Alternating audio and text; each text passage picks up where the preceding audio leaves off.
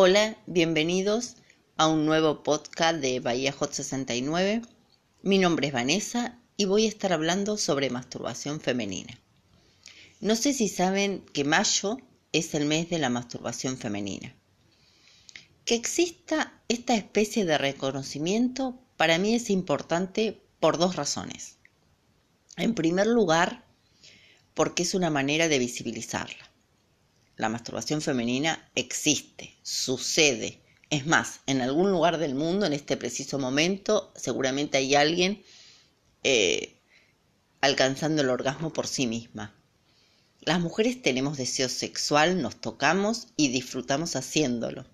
Somos libres de relacionarnos con nuestro cuerpo de una manera erótica.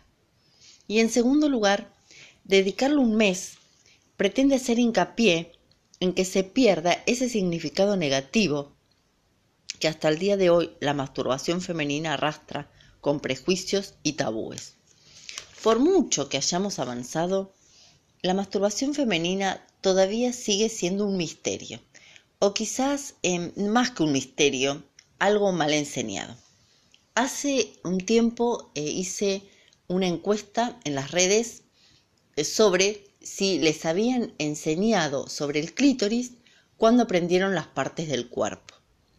La mayoría de las respuestas fueron negativas.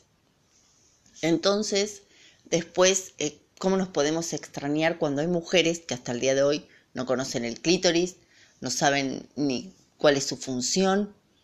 Y hay un montón de hombres que no solo no saben dónde está, ni saben estimularlo. El clítoris es eh, el órgano, o sea, es el único órgano cuya única función es darnos placer. Las mujeres alcanzamos el orgasmo a través del clítoris. Pero bueno, todo esto tiene que ver con estas fantasías tan de película de que necesitamos introducirnos todo tipo de objeto por los orificios para encontrar el placer, cuando sabemos muy bien que podemos tener orgasmos con la yema de un dedo hábilmente colocada sobre el clítoris, por supuesto. Y yo creo que vale la pena conocer un poquito más sobre el clítoris sin entrar en detalles que aburran. Pero sí está bueno saber que el clítoris no es solo lo que asoma entre los labios en la parte superior de la vulva. El clítoris mide entre 9 y 11 centímetros y esa partecita que vemos, que se llama glande, igual que el pene, es de un centímetro. Y el resto es eh, el tronco del clítoris que va hacia eh, la vagina.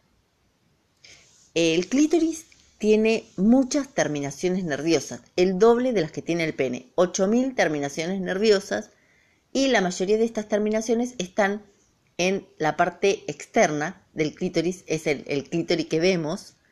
Eh, por eso la estimulación por fricción o como nos guste sobre esta zona es la que nos ayuda a llegar al orgasmo.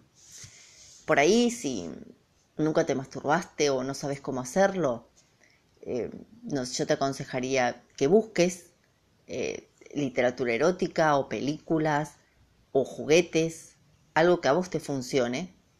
Los juguetes son muy recomendados para iniciarse porque es una forma de estimular, de explorarnos y de ir estimulando diferentes zonas hasta encontrar la que a nosotros este, nos provoca más placer o hacerla de tal manera, con tantos movimientos.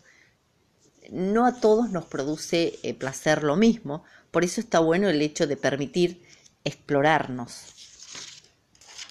Em, aparte de, todo esto que les estoy contando, el clítoris eh, forma parte de la zona G. No es un punto G como se creía, sino que es una zona G.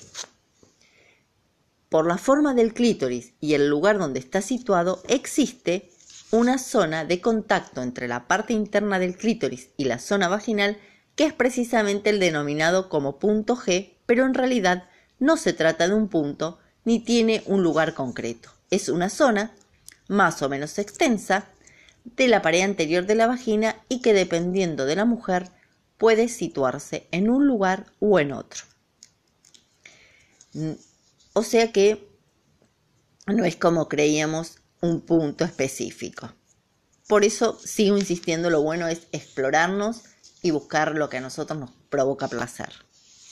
Aunque no necesitamos excusas para seguir tocándonos, explorándonos, autosatisfaciéndonos, está bueno conocer que además del placer, la masturbación tiene más beneficios.